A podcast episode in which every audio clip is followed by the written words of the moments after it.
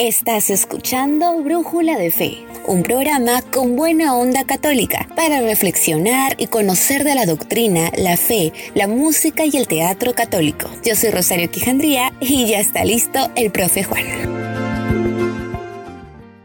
Bienvenidos amigos y hermanos en Cristo a nuestro cuarto podcast radial aquí en Brújula de Fe, mencionándoles la alegría que tenemos de compartir con ustedes un programa más, trayéndoles bellas entrevistas interesantes también, cargados de mucha, mucha fe y doctrina católica. Bueno, ahora sí doy pase al profe Juan.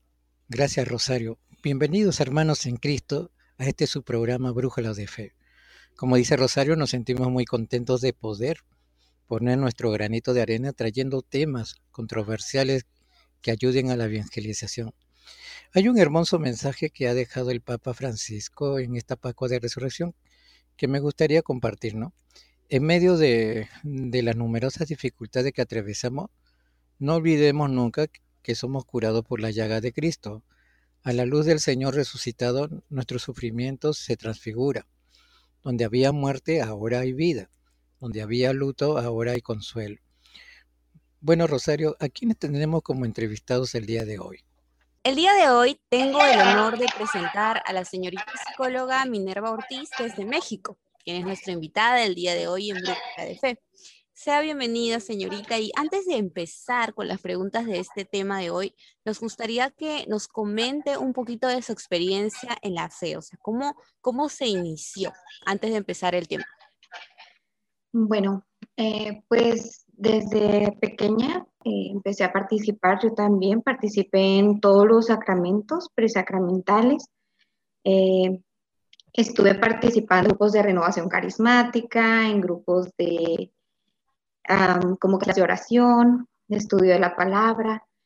Constantemente estuve en este tipo de formaciones. Y pues eso me fue llevando hasta el punto en que inicié un camino en la vida consagrada. Pertenecí seis años a la congregación de las Hermanas Misioneras de María Dolorosa. Ya cuando llegué pues seguí con mi formación, decidí que quería volver a la vida seglar y pues retomé mi carrera. Este ya es mi último semestre para graduarme de psicología. Actualmente participo en el grupo de liturgia en comunidad y pues eventualmente, eh, pues visito a la formando parte de alguna manera del carisma, aunque ahorita por el momento, pues la contingencia no permite hacer mucha actividad pastoral, ¿verdad? Pero en este contacto, en esta comunicación, eh, apoyando a los universitarios justamente a contrarrestar esta parte del estrés, de la ansiedad, dando primeros auxilios emocionales cuando están en esta situación de, de crisis, estos momentos de ansiedad muy fuerte, para poder ayudarles a retomar esta calma o este estado de equilibrio. Y justo va con eso el tema de hoy, que es el acercarse a Dios, mejora la salud mental. Y aquí es la primera pregunta de este post. La depresión, la ansiedad, el estrés, problemas que, que son tan actuales, ¿se pueden combatir desde la vida espiritual? Que sí. Siento que es el llevar de la mano ambas partes. Actualmente, con la contingencia, esta parte de estar encerrados en nuestra causa, de nuestras casas, perdón, ha habido un índice súper elevado de estrés, de ansiedad, de depresión, de violencia. En México, al menos, este, se ha casi duplicado la tasa de suicidios. Mm. Estamos hablando de un número exagerado de personas que han perdido la esperanza, las fuerzas para seguir y pues nos ayuda a saber la fe, que no estamos solos, nos ayuda a sentirnos parte de algo más grande, nos ayuda a saber que hay un Dios, que hay un algo obrando más allá en el mundo, ¿no? Más allá de nuestras fuerzas. A mí personalmente me ha experimentar en carne propia esta parte de sentir que Dios no está ahí, yo desde muy joven, a pesar de ser de una familia católica y de haber participado en muchos grupos, en muchos momentos sufrí de desiertos espirituales o de espiritual. Y en aquel tiempo acompañaba mucho el padre Jorge Ramos aquí en, aquí en Ciudad Juárez. Y él me acuerdo que siempre me decía, tú continúa orando, tú continúa asistiendo, continúa asistiendo a hora santa, continúa diciéndole a Dios que lo amas, aunque en ciertos momentos no sientas que es así, aunque te sientas sola, aunque no sientas su presencia. Y conforme fui avanzando y creciendo en mi vida de fe, me fui dando cuenta de que la parte consciente de mí sabía que Dios estaba ahí, aunque mi parte emocional a veces no pudiera sentirlo. Esto pues me ayudó a muchas crisis que fui atravesando, me, ayudó a crecer, a disfrutar de la soledad, es, este, del silencio. Cuando entré a la vida consagrada, pues aunque es muy fuerte, aunque la ansiedad o el estrés fueran tales que a veces no me permitiera verlo, entonces, nosotros sabemos que es importante mantener alimentado tanto el cuerpo como el espíritu y la mente. Es importante nutrir cada, cada área para poder seguir creciendo, para seguir fortaleciéndonos, para poder vencer las tentaciones, especialmente esta parte del estrés, de la ansiedad, es mucho el miedo al futuro el no saber qué va a pasar, no saber cómo vamos a reaccionar. Y la fe nos de Dios y a confiar en Él, sin dejar de poner los medios para poder ayudar o ayudarnos a nosotros mismos. Entonces, la fe es un punto crucial. Cuando eh, una persona está, bueno, un profesional de la salud mental está en terapia, siempre busca la fortaleza, la creencia del paciente, del usuario que está asistiendo a, terapia. ¿Por qué? Porque es esa la fortaleza que tiene, esa seguridad para poder tomar fuerzas y poder llevar ese proceso con mayor calma, con menor violencia, para encontrar la salud mental en un tiempo más rápido. Siempre es importante saber que hay algo más, saber que hay un Dios, que hay un plan para tu vida. Y pues la fe obviamente nos da esta parte, esta fortaleza, este empuje para poder continuar en esta búsqueda de la estabilidad mental, de encontrar nuestra paz, no nada más a nivel espiritual, sino a nivel mental, a nivel nuestra vida cotidiana. En el encuentro con otro, en el encuentro eh, con el mismo Dios desde la Eucaristía. Ahorita pues vemos la misa en, en televisión o rezamos el rosario colectivamente a través de las redes sociales. Hay otros medios que nos van alimentando, pero es muy importante que no nos soltemos de estos pequeños momentos de oración, el recordar que uno nunca está solo, que Dios está actuando para poder sobrellevar estos momentos.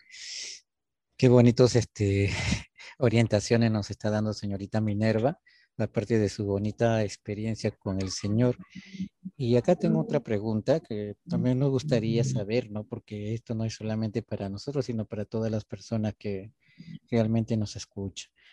¿Las enfermedades físicas están relacionadas con alguna afección mental o emocional?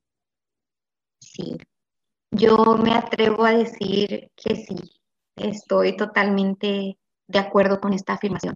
Desde los primeros filósofos, Aristóteles, Sócrates, Platón, ya nos hablan de que somos una dualidad. Ellos nos hablaban de la mente y eran parte de nosotros, ¿no? Y actualmente varias ramas de la psicología también nos hablan de que nosotros somos seres biopsicosociales. Un cuerpo, somos un alma, somos una mente y somos un ser social. Necesitamos forzosamente del otro. Entonces, es importante verlo, podríamos decir, como una balanza. Mientras todo esté equilibrado, vamos a trabajar correctamente y vamos a tener una vida relativamente estable, por llamarle de alguna forma. Sin embargo, empezamos a tener problemas, eh, por ejemplo, sociales, que empiezo a tener conflictos en el trabajo, hay mucho estrés, mi jefe me presiona mucho, mis compañeros son conflictivos, yo estoy teniendo problemas ahí. Llego a mi casa y ¿qué empieza a pasar? Que llego estresada, llego cansada, empiezo a pelearme con mis hermanos, con mi mamá y empiezo a traer esos problemas a casa ¿Qué pasa? Siempre estoy estresada, siempre estoy cansada, siempre estoy peleando con alguien, a lo mejor con los nervios de punta, llorando por todo. Ya se me bajaron las defensas y ¿qué va a pasar? Que me vaya a vivir con alergias, con resfriados, con infecciones estomacales, con dolores de cabeza constantes y en fin. Bueno, por dar un ejemplo, ¿no? Entonces, un desajuste en cualquier área de nuesra vida va a generar un desajuste en todas las demás áreas de mi existencia.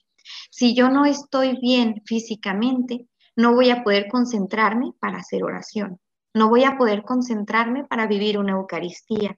No voy a tener ánimos para levantarme, bañarme, arreglarme para vivir con dignidad un momento con Dios, un momento con mi familia, un momento con mis compañeros de trabajo, con mis amigos, etc. Entonces, es muy mantener esta conciencia de la relación que existe entre la mente. Cuando tenemos problemas emocionales, van a venir problemas físicos. Y ahí estudios confirman que hay una relación muy estrecha entre ciertas enfermedades y ciertas emociones. Por ejemplo, ciertos tipos de cáncer se asocian a una sensación de enojo constante, alguna culpa mal trabajada o a sucesos en la infancia que crearon represión. Entonces, es muy interesante cómo los científicos van enlazando la parte biológica con la historia personal y la personalidad de cada uno de nosotros. Obviamente hay muchos otros factores como la predisposición genética, los hábitos alimenticios, los hábitos del sueño, los hábitos eh, de ejercicio, el sedentarismo, entre otras cosas, que pues también nos van generando, así como la exposición a rayos ultravioleta, a la radiación por la tecnología, etc. Pero sí hay una relación muy estrecha entre lo que siento, lo que pienso y las enfermedades.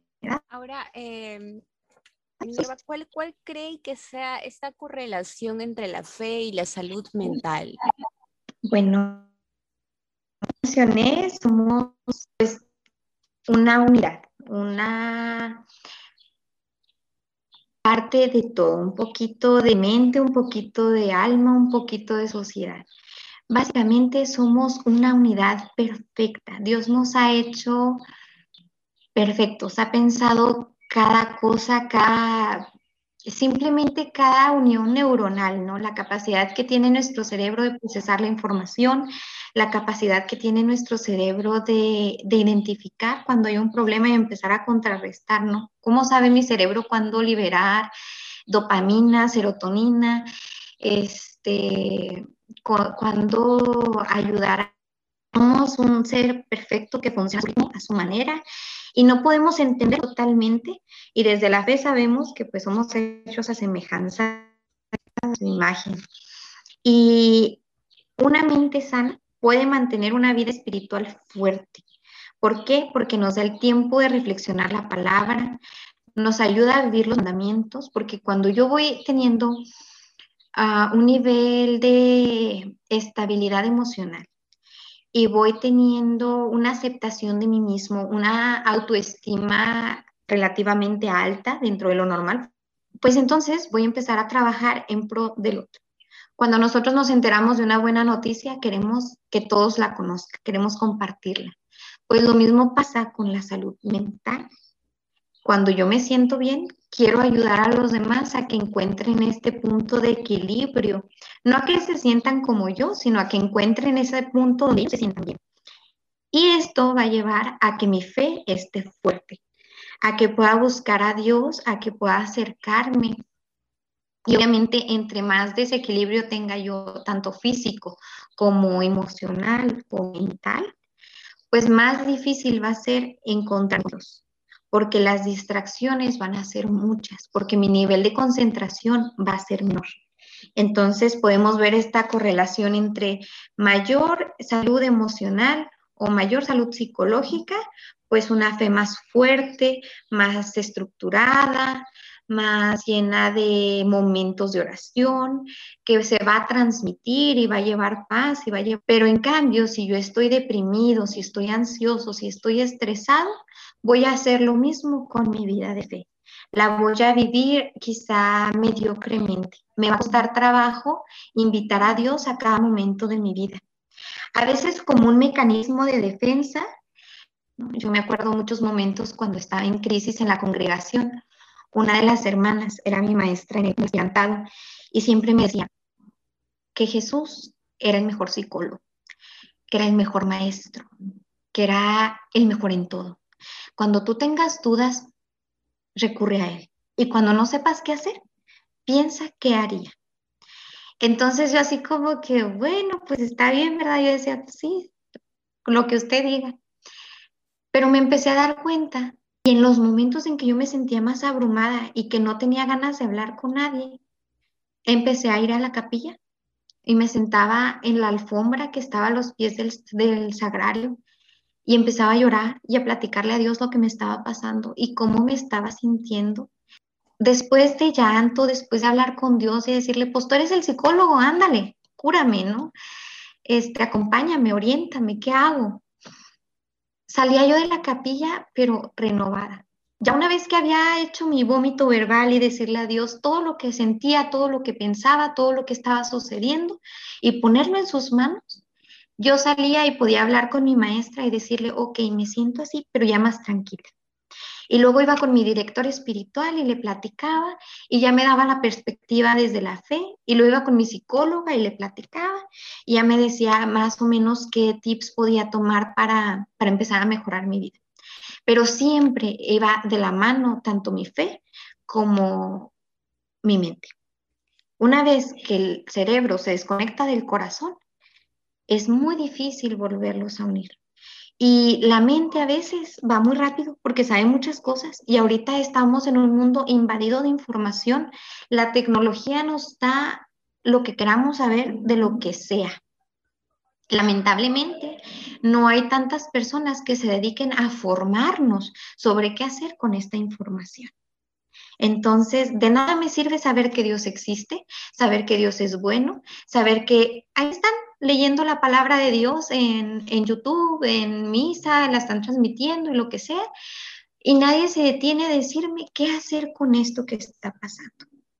A lo mejor nos hace falta, siento yo, aterrizar la información y alguien que nos diga, esto es la fe, ven para decirte qué hacer con ella y qué vas a hacer tú desde tu realidad concreta para alimentar tu mente, para fortalecer tu cuerpo y para estar sano en todos los sentidos, desde la fe y desde la psicología.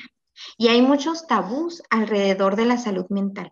Cuando alguien te dice, voy al psicólogo, lo primero que pensamos muchas veces es, ahí estás loco. Y empezamos a, bueno, al menos en México somos muy dados a bromear y a bullear a la gente.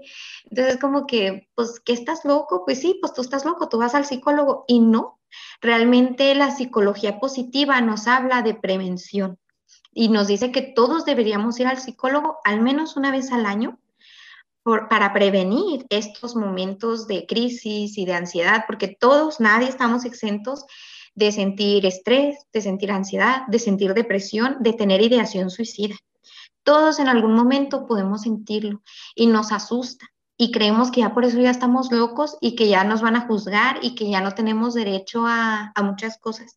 Y no, Dios nos ama, nos acepta.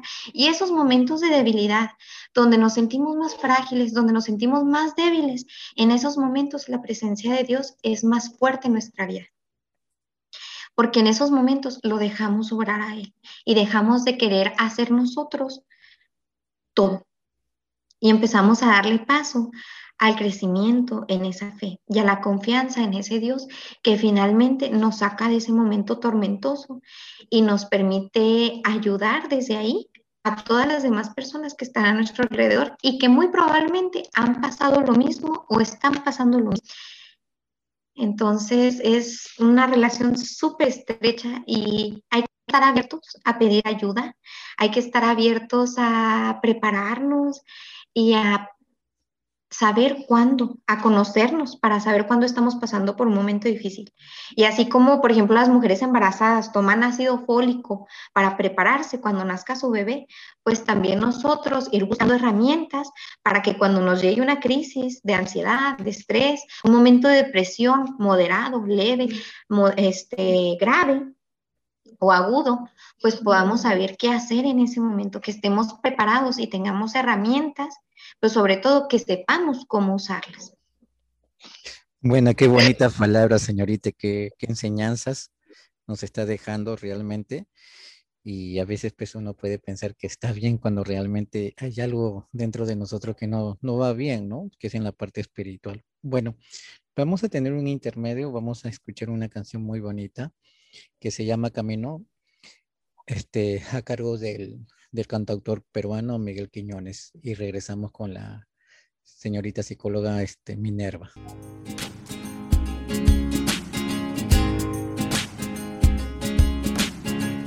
Yo sé que no es fácil el seguirte a ti, Señor.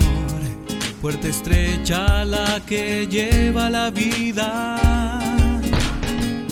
Angosto camino vivir amando a los demás, sobre todo a los que son enemigos. Pero por una otra razón, yo sigo aquí contigo, Señor. Yo sé que no es fácil el cargar con nuestra cruz complicado renunciar por amor. Y ante las pruebas, la calumnia y el temor, cuesta mucho sostenerse la fe. Pero por una otra razón, yo sigo aquí al pie de la cruz que a pesar de mi dolor, la incomprensión y del cansancio, encontré la paz, mi autenticidad. Y es que a pesar de la razón, mi poca fe, el aparente fracaso, yo quiero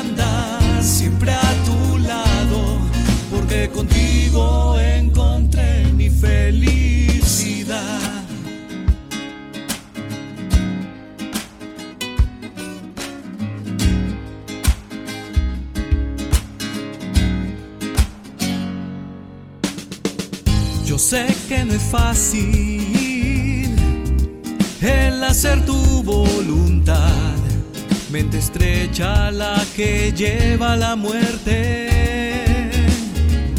difícil camino vivir sirviendo a los demás, sobre todo antes que ser servido. Pero por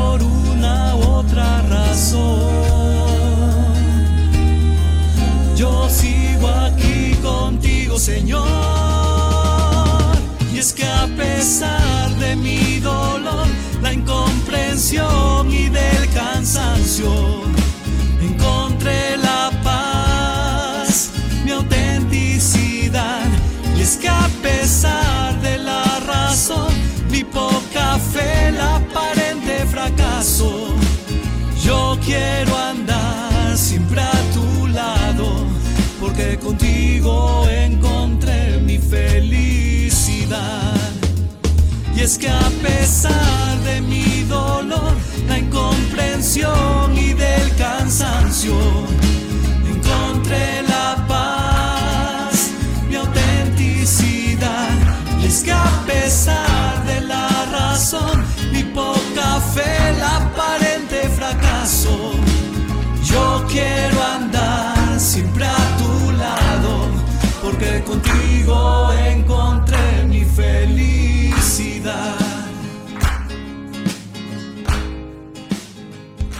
Bueno, continuamos con la señorita psicóloga Minerva Ortiz de México, ¿no? Que para nosotros es un gusto tenerla presente. Y señorita, acá hay otra pregunta que quisiéramos que usted lo pueda contestar. ¿Cómo saber si necesita recurrir a un médico o a un psicólogo una persona? ¿Cómo este, ¿Qué podría decir a una persona que quizá quiere recurrir a un psicólogo o a un sacerdote, ¿no? ¿Cuáles son quizás este, los síntomas que la persona pueda darse cuenta que necesita pues de una ayuda? Bueno, esta es más complicada a lo mejor para mí.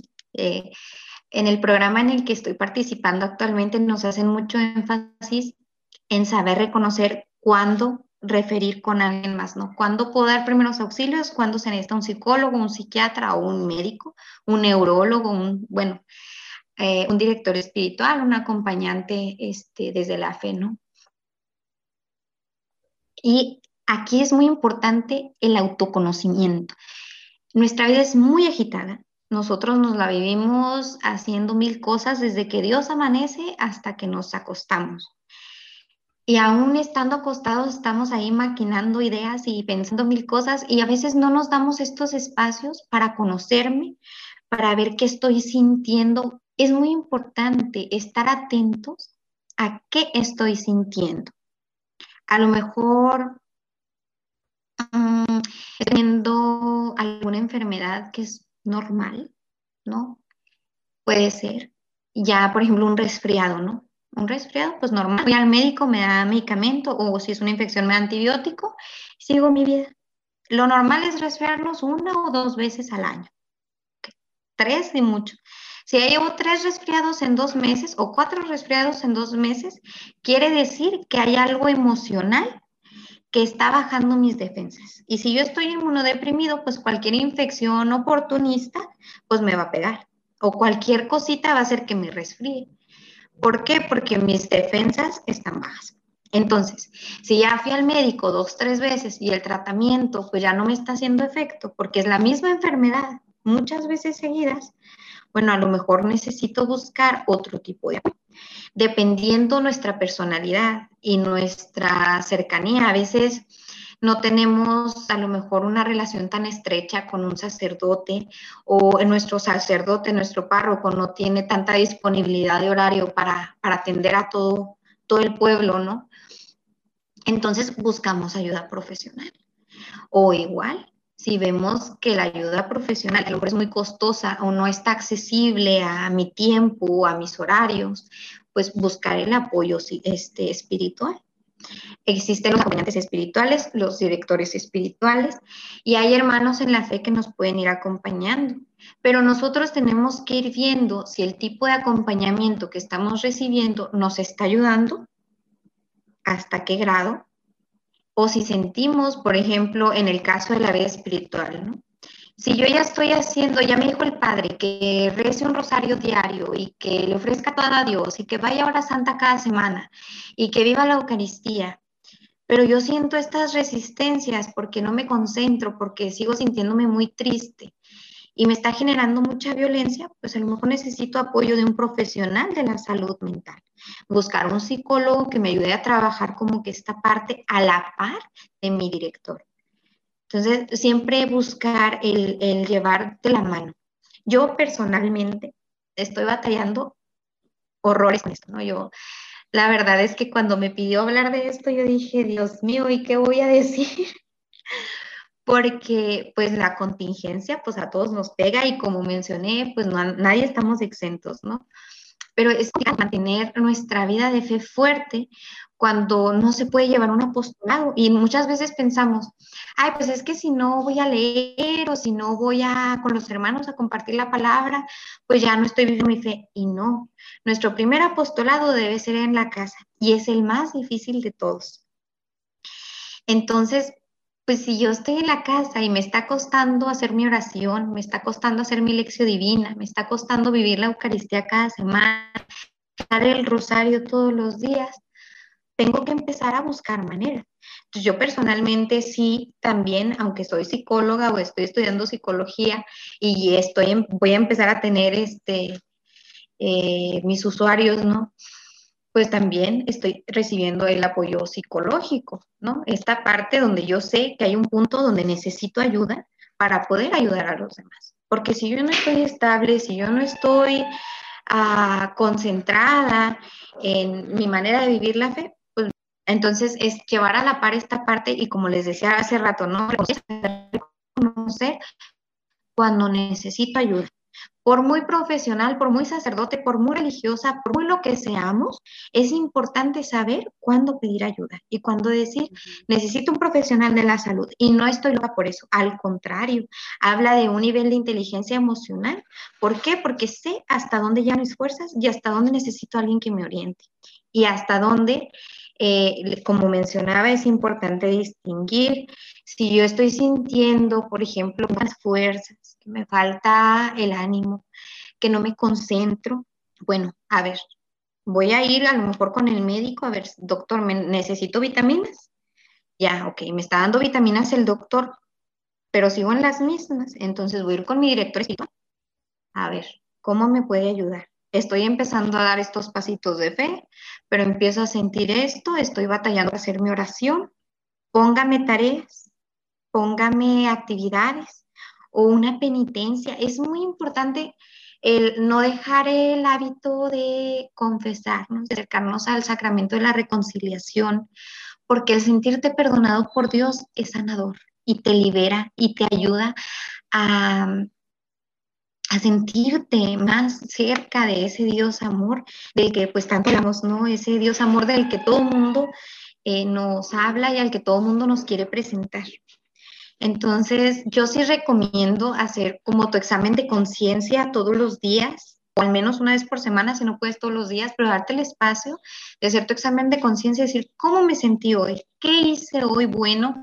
¿Qué hice hoy que no hizo tanto bien? Y de ahí puedes partir y decir, ah, ok, esto requiere de apoyo espiritual. Nuestro cuerpo es muy sabio y muy, muy, muy noble. Y nuestro, nuestro cuerpo nos habla. Nosotros debemos escuchar a nuestro cuerpo lo que nos está diciendo. Me está hablando mi corazón, me está hablando mi qué necesita ayuda, en qué área necesito trabajar. Y dependiendo de eso, pues ya voy a poder decir, ok, un psicólogo o un director espiritual o un médico. Sí, justo en, en, lo que nos está respondiendo va con esta pregunta que le iba a hacer, porque bueno, es bastante importante lo que nos menciona, ¿no? El de darnos cuenta cuáles son esas señales y sobre todo de la mano ir con la conversación a Dios, ¿no? Con la oración.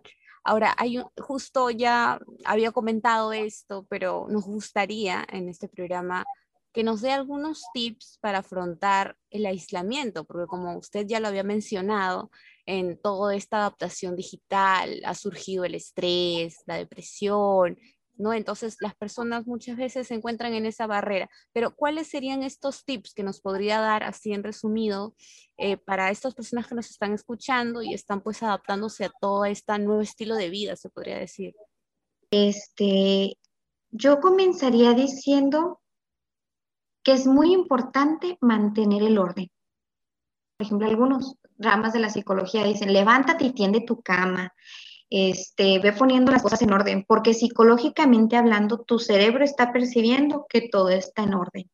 Cuando nosotros tenemos un caos en nuestro closet, en nuestra cocina, en nuestras alacenas, en nuestro escritorio, ese desorden está hablando del caos que traemos adentro. Entonces, de alguna manera, el mover los muebles y acomodarlos, el poner cada cosita en su lugar, el estar limpiando el polvo, las manchas, pues nos van diciendo que vamos poniendo en orden cosas y eso nos ayuda a poner nuestras ideas en orden. Entonces, es un tip que podemos seguir, el tratar de mantener nuestra casa en orden, nuestra cama tendida. El que estemos encerrados no quiere decir que pues no estemos viviendo en un espacio digno. Independientemente de si soy rico, de si soy pobre, de si tengo muchas cosas, si tengo poquitas cosas, no, no importa. Es nada más el mantener cada cosa en su lugar. También es importante eh, designar un lugar para cada actividad. Eh, nosotros a veces somos muy dados a empezar con, por ejemplo, yo, ¿no? Que soy estudiante, que tengo mi trabajo y, y, pues estoy en la casa o en la parroquia. Y a veces, bueno, un tiempo en que estaba en mi cama haciendo mi tarea y luego tomaba clases y luego hablaba con mis compañeras de trabajo en la computadora, pero en mi cama, todo el día en mi cama. Ya después hasta me dolía la espalda y que toda chueca y acostada, ¿no? Y comía en la cama y veía tele en la cama y todo lo que hacía en la cama. Y, eso pues va generando conflictos. Entonces ya en el momento en que digo, ok, esto ya no es normal, puse mi escritorio, dije, ok, en el escritorio voy a tomar mis clases, en la cocina voy a comer, en la sala voy a ver la tele. Empiezo a designar un espacio para cada cosa, entonces eso te da un poquito más de estabilidad a tu mente y empiezas a saber que hay un lugar para cada cosa y entonces empiezas a concentrar mejor porque sabes que estás en un lugar donde puedes hacer esa actividad que estás realizando. Entonces, eh, eso es muy importante también. Luego viene la parte de el organizar nuestro tiempo. Mucho del estrés o de la ansiedad, el aburrimiento que genera violencia, es porque ya me aburrí. ¿Ahora qué hago?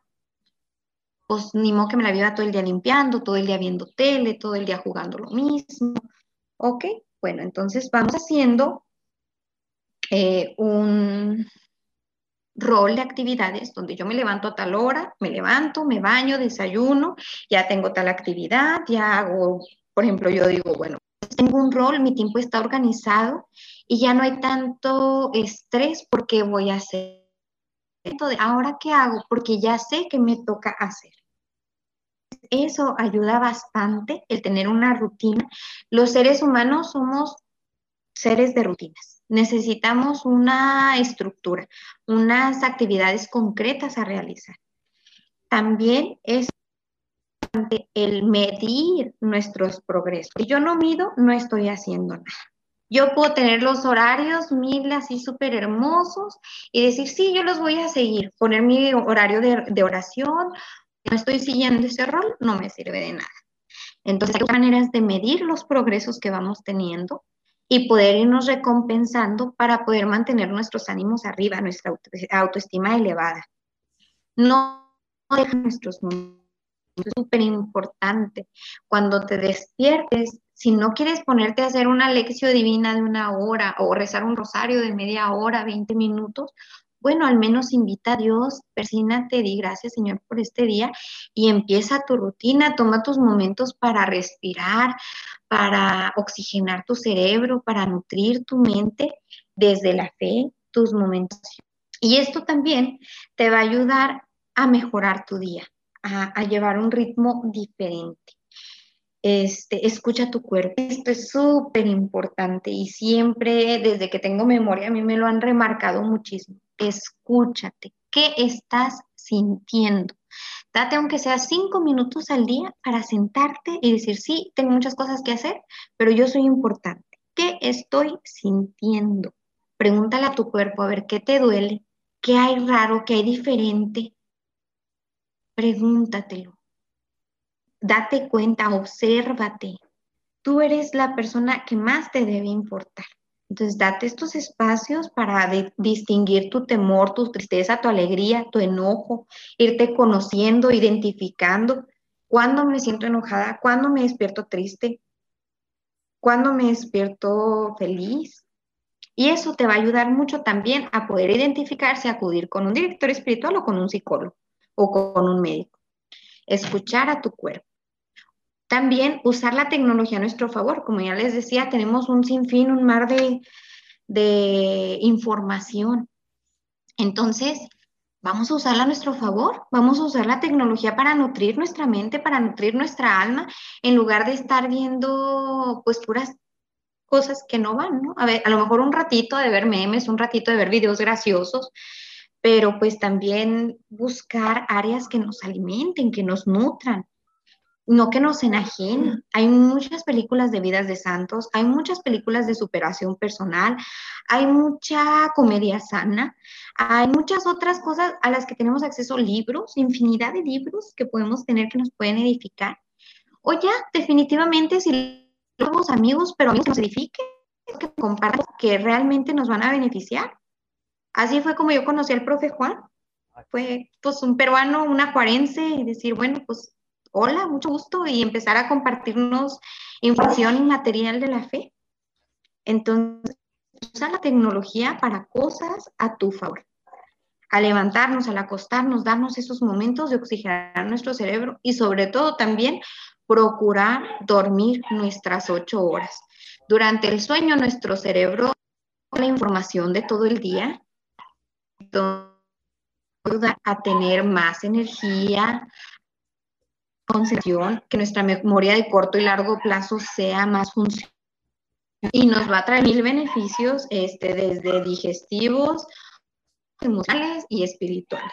Dormir correctamente siempre va a ser un gran beneficio. Y a tus horas, porque también después de las 12, hay ciertos estudios que dicen, este, no está comprobado, pero dicen, después de las 12 ya no se aprovecha el sueño. Entonces, pues tener cuidado de nuestras horas de sueño para que nos dé energía y comer nuestras tres veces al día, porque a veces comemos una vez o no comemos ninguna.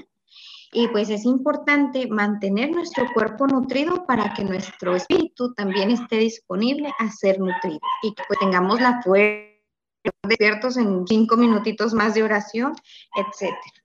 Y pues esos serían los consejos que yo daría Ah, Realmente muchísimas gracias por esas recomendaciones que da, que finalmente son muy interesantes. Algunas de esas yo sinceramente no lo he practicado y le agradezco realmente por, por mencionarlas, ¿no? Porque esto nos sirve tanto a nosotros como también a las personas que están escuchando. Y para ir terminando, señorita, hay una pregunta que me gustaría que buenamente lo pueda responder, ¿no? ¿Qué vida de santo recomendaría que motive a vivir feliz aún estando en dificultades, ¿no? Usted sabe que ahorita tenemos lo de la pandemia, estamos pasando por momentos y como adelante dijo, ¿no? El internet ayuda a entretenerse, a buscar cosas sanas, cosas que ayuden pues al alma, ¿no? ¿Sabría de algún santo que pueda te recomendar para que hagan una lectura o conozcan un poco más de él? Sí, yo amo la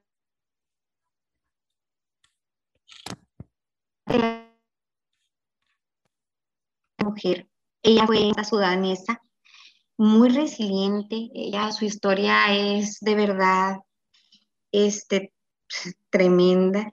Eh, ella fue vendida, raptada de su pueblo en Sudán y fue vendida como esclava. Fue vendida como cinco veces hasta que finalmente llegó un pueblo europeo. Y ella pasó, tuvo que ser pues parte de los primeros auxilios durante también la peste negra. Le tocó aprender muchas cosas, terminó en Italia con, unas religiosas donde la empezaron a preparar para los sacramentos y ahí pues servía, ¿no? En la cocina, limpiando, formaba parte de, de las actividades de las hermanas y ahí es donde ella decide que quiere pues conocer más a ese Dios que ella cree firmemente que es el que la acompañó en todo su proceso de sufrimiento. Se le arrebató todo, abusaron de ella, la explotaron, la maltrataron. Tuvo una vida muy dolorosa y ella estaba tan en contacto con ella y con la naturaleza que pudo trascender su sufrimiento. Y cuando llega a este convento, ella dice, es que ese Dios del que ustedes hablan es el Dios que me ha acompañado toda mi vida. Y ella en realidad nunca hizo ningún milagro que se le reconociera, pero fue canonizada porque ella siempre bendijo a todos los que la maltrataron, la insultaron, la vendieron, la ultrajaron y, les agradecía, porque si así ellos no me hubieran comprado y no me hubieran tratado como me trataron, yo no hubiera conocido a Dios y no sería religiosa. Finalmente se volvió religiosa esa congregación y ella decía, es que sin ellos, sin ese dolor, sin ese sufrimiento, sin ese martirio que viví, yo no hubiera conocido a Dios. Y ella les agradece. Y cuando ella escribe su biografía, pasó años de gira así por ciudades enteras, eh, llevando este mensaje de misericordia, de compasión, de perdón hacia aquellos que le habían infundido dolor. Entonces ella fue una mujer muy resiliente, muy misericordiosa, que habló de, vivió la reconciliación. Entonces, pues este es tiempo de, ser misericordiosos, de reconciliarnos con nosotros y con nuestro prójimo y de vivir la misericordia, de verdad entrar en contacto con nosotros mismos y con lo que nos rodea para poder acercarnos a ese Dios misericordia, a ese Dios amor, a ese Dios fuerte que nos alimenta y que nos saca adelante. Hermana, hay se entrecortó un poquito, no escuchamos la parte de que nos decía de la santa. ¿Nos puede nombrar el, nombre de esta santa que nos menciona para que los oyentes también puedan de repente buscar acerca de esta santa? Es Santa Vaquita. De hecho, ella del mismo trauma fue robada, nunca se conoció su verdadero nombre, porque pues no había registros de su Entonces le pusieron Vaquita porque ella se decía afortunada. Ah, Entonces es la santa afortunada, afortunada de haber conocido a Dios y afortunada de haber sido esclava tantos años. Mira, qué bonito. Gracias, hermana. La verdad que es bastante importante reflexionar en, todo lo que usted nos ha contado y, estas experiencias, incluso de, de, esta última santa. Y la verdad estamos muy agradecidos, ¿no? Porque nos ayuda muchísimo a ver el tema de la importancia de la salud mental, de quitar aquellos mitos que se imponen en la sociedad, de que pues si vas al psicólogo estás loco, lo cual no es verdad, ¿no? Entonces usted nos, nos ha hecho hincapié en eso también. Entonces, no sé si podría dejarnos un mensaje, ¿qué le diría a todos los oyentes como mensaje final, eh, como quizás como resumen o síntesis de, de, esta entrevista para todas las personas que nos están, nos están escuchando y pues que quieren cuidar su salud mental? pues aprovechen su tiempo. Yo francamente creo que este es un tiempo de gracia, aunque pudiera parecer muy difícil, a veces muy desesperante, a veces especialmente los jóvenes, ¿no? Que queremos andar en la calle, irnos de fiesta, irnos a comer y, salir de nuestra casa, ¿no? A veces nos asfixia estar con nuestros papás, con nuestros hermanos, o los que ya están casados, los hijos, la pareja, pues a veces hace falta un tiempo de escape, ¿verdad? pero yo creo que es un tiempo de gracia, aprovechar para encontrarnos ahora sí con los más próximos y vivir ese apostolado que es tan difícil que es en casa, con la familia. Esas asperezas, la verdad es un tiempo que pudiera ser súper rico. Yo antes peleaba mucho con mi hermano y este, ahora me da mucha risa porque entramos y platicamos y nos contamos nuestro día y, y pues vivimos la misma y todo, pero ya en otro canal de otra manera. Ya no sabe rico, ¿no? llega el trabajo, yo estoy dormida, me despierta y, oye, te vengo a platicar que me pasó esto. Y ah, ok. O llego yo al trabajo, ya le traje un dulce y ya, ah, pues mira, platicamos y esto y lo otro. Aprovechen el tiempo. El tiempo es muchísimo. Reconéctense con sus papás, con sus hermanos, con sus hijos, con la persona que tengan cerca. Es muy importante siéntanse amados, hagan cosas para vivir su autoestima, para estar sanos, para no violentar a los demás. Si tú estás triste, vas a llevar tristeza y enojo a las personas que te rodean. Entonces, pidan ayuda. Atrévanse a pedir ayuda. No tengan miedo de decir, estoy batallando, estoy en crisis, estoy en problemas. Busquen, busquen ese apoyo. Yo sé que Dios va a poner los medios y que es muy difícil, yo en carne propia he vivido las dificultades de pedir ayuda y de identificar que la necesito, pero yo creo que sí se puede. Y es difícil, cada quien tendrá sus herramientas y cada quien tendrá sus tiempos para pedir ayuda, para reconocer ciertas cosas y para empezar a trabajar, pero a su ritmo. Sean pacientes con ustedes mismos y vivan su fe, porque la fe salva vidas mueve montañas y nos acerca a ese día que tanto nos está buscando. nosotros nos olvidamos de Él, pero Él sigue buscando y esperando que nosotros le miremos y le pidamos su ayuda. Entonces, encomienda. Muchísimas gracias, señorita Minerva, por sus palabras y por haber aceptado este, esta entrevista. Aunque estamos muy lejos, pero estamos muy cerca de manera espiritual en el Señor y estamos muy agradecidos por lo que realmente pues, nos ha compartido el día de hoy. Que Dios me la bendiga y será pues otra oportunidad. Acá le dejo con mi sobrina. Muchas gracias, hermana Minerva. Eh, sus comentarios han sido bastante oportunos, sobre todo en este contexto que nos encontramos de la pandemia.